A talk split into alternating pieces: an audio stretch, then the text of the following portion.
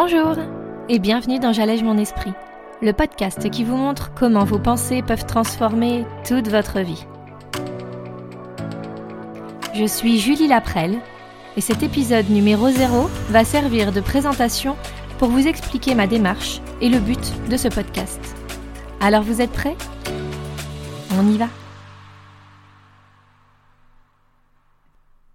Bonjour à tous dans cette interlude, je vais commencer par me présenter et surtout vous expliquer en quoi ce podcast va vous aider chaque mardi à trouver une information précieuse à emmener avec vous dans votre quotidien. Alors, d'abord, je suis Julie Laprelle, j'ai 35 ans, je suis la maman de deux enfants et je suis mariée avec mon compagnon avec qui je suis depuis maintenant presque 15 ans. Je suis coach certifié en émotion et en perte de poids, d'une école américaine à la démarche unique selon moi, grâce à laquelle je peux aujourd'hui partager tous les outils qui m'ont et m'aident encore beaucoup dans le développement de la personne que je suis et que j'aspire à devenir. Ça, c'est le nouveau moi. Avant toutes ces étapes de ma vie, que je vous expliquerai au fur et à mesure, j'étais une autre version de moi-même. Je doutais beaucoup, beaucoup de moi, de mes capacités, de mon intelligence, de mon physique, de ma relation aux autres, de tout. Et une autre partie qui ne m'aidait pas à ce moment-là, c'était, dans ma tête en tout cas, mon corps. Alors ce n'était pas catastrophique, hein enfin c'est comme ça que les gens en parlaient. Vous savez, les Oh, ça va, tu es bien quand même. Ça te va bien, tu as des formes, c'est très joli. Et plein d'autres commentaires censés me rassurer et être gentil. Mais moi, à ce moment-là, mon problème, c'était juste que je ne me sentais pas à l'aise dans ce corps-là. Je n'aurais pas su l'exprimer, juste peut-être dire que je ne me trouvais pas assez musclée, pas assez ferme, pas assez fine ou en forme, pas assez. Ou trop, trop grosse, trop molle, trop lourde, trop tout encore une fois.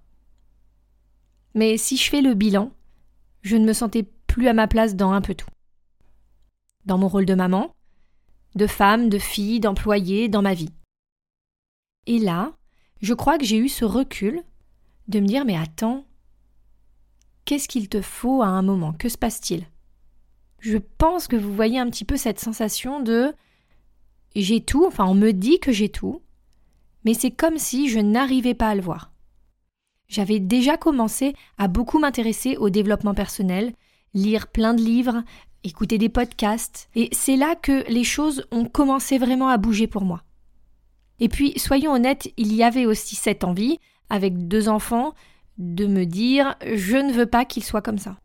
Je me voyais douter, et je ne voulais pas qu'un jour mon fils ou ma fille ait ce niveau de confiance en eux que je voyais chez moi et qui frôlait le zéro. Alors, comment je peux apprendre à m'aimer? Comment je peux réussir à voir du positif en moi, en ce que je peux faire, et à enfin devenir la vraie moi?